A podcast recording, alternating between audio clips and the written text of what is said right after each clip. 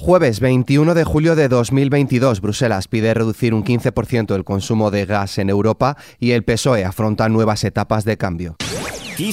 Noticias La presidenta de la Comisión Europea, Ursula von der Leyen, ha pedido a los integrantes de la Unión Europea una reducción del 15% de consumo de gas para así paliar la dependencia del gas ruso. Pedimos a los Estados Unidos que reduzcan un 15% el consumo de gas. Con esta reducción podremos llegar seguros al invierno. La Comisión Europea también busca que los gobiernos emprendan campañas para que los hogares y edificios públicos bajen el termostato, limiten la calefacción o el aire acondicionado y den incentivos a la industria para que usen combustibles alternativos cuando sea posible o reduzcan el consumo de gas. Nos estamos preparando para lo peor, esperando lo mejor. Lo que instamos ahora a los Estados miembros es que hagan las cosas a tiempo y así el impacto negativo en el mercado energético será menor. Y antes conseguiremos la independencia del gas ruso. En esta línea, la vicepresidenta económica del Gobierno, Nadia Calviño, considera que las medidas de ahorro de energía no pueden ser lineales para todos los países porque cada uno tiene una situación diferente. Calviño ha puesto como ejemplo a España, que está exportando electricidad a Francia. Por su parte, la vicepresidenta tercera y ministra para la Transición Ecológica, Teresa Rivera, apuesta por el ahorro y la eficiencia en el consumo, pero no contempla imponer restricciones o reacondicionamientos. Ha dicho que, pese a que el gobierno defiende los valores europeos, no puede asumir ese sacrificio, más aún cuando no se les ha pedido opinión previa. La ministra ha apuntado que pase lo que pase, las familias españolas, dice, no van a sufrir cortes de gas ni de luz en sus casas, al tiempo que ha insistido en que España también va a defender la posición de su industria. España va a ser solidaria con el resto de Europa, pero nuestra solidaridad es mucho más útil si podemos hacer uso de nuestras infraestructuras para poder aportar gas al resto de los europeos que no a costa de unos consumidores españoles domésticos e industriales que vienen pagando desde hace mucho una factura muy elevada por ser precisamente una isla energética. Nuestra capacidad de regasificación representa más del 30% del total de la capacidad europea. Somos el principal puerto de entrada de gas natural licuado a Europa y creemos que eso ha venido siendo reflejado en facturas de consumidores domésticos e industriales de gas que por tanto no se merecen el, ver restricciones ahora. La vicepresidenta tercera ha mostrado el rechazo de España a esta propuesta de la Comisión Europea ante la posibilidad de que Rusia corte el suministro a los países europeos. Rivera ha defendido que no nos pueden exigir un sacrificio cuando dicen no hemos vivido por encima de nuestras posibilidades en materia energética.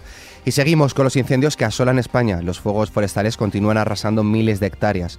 España, que vive la peor campaña de incendios en una década, se convierte en el país europeo más afectado por las llamas en lo que va de año. Han ardido ya 193.247 hectáreas forestales, con lo que en poco más de seis meses y medio se ha superado las cifras de todo 2012, el que fue un año récord. La política medioambiental debe ser una cuestión de Estado, así lo ha asegurado el presidente del gobierno, Pedro Sánchez, quien ha dicho que el cambio climático mata personas y es letal para el ecosistema.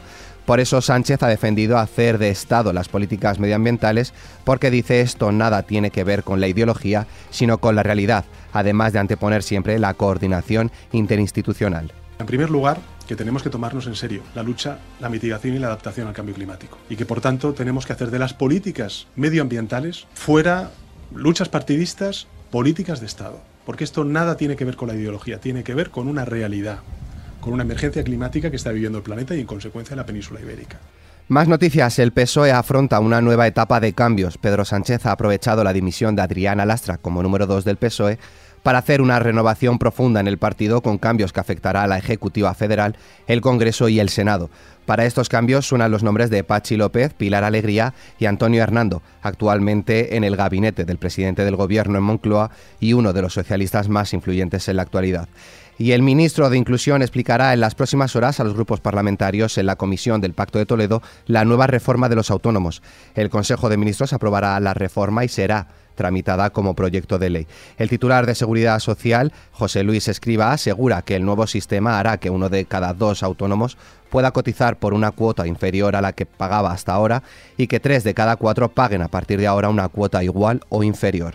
En cuanto al tiempo, para la jornada de hoy, al menos siete provincias en alerta naranja por máximas de 40 grados, mientras hasta 30 provincias estarán en aviso amarillo por valores entre los 36 y los 39 grados. Están en riesgo importante Badajoz, Cáceres, Madrid, Jaén, Córdoba, Toledo y Gran Canaria. Por lo demás, cielos despejados en todo el país, excepto en el norte de Galicia y el Cantábrico, donde puede haber algunas lloviznas. Y en nuestra hoja cultural,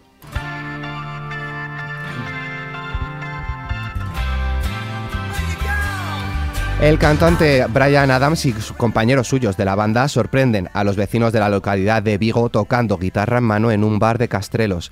El canadiense se encontraba en la localidad y escogió este local para grabar un videoclip, el cual contaba con un único operador de cámara. Obviamente la expectación ha sido enorme, por lo que el grupo se lanzó a tocar su mítica canción Have You Ever Really Loved a Woman? Con esta noticia, la cual podéis ampliar en nuestra web xfm.es, nos despedimos por hoy. La información continúa puntual en los boletines de XFM y como siempre ampliada aquí en nuestro podcast XFM Noticias. Con Susana León en la realización, un saludo de Álvaro Serrano, que tengáis muy buen día.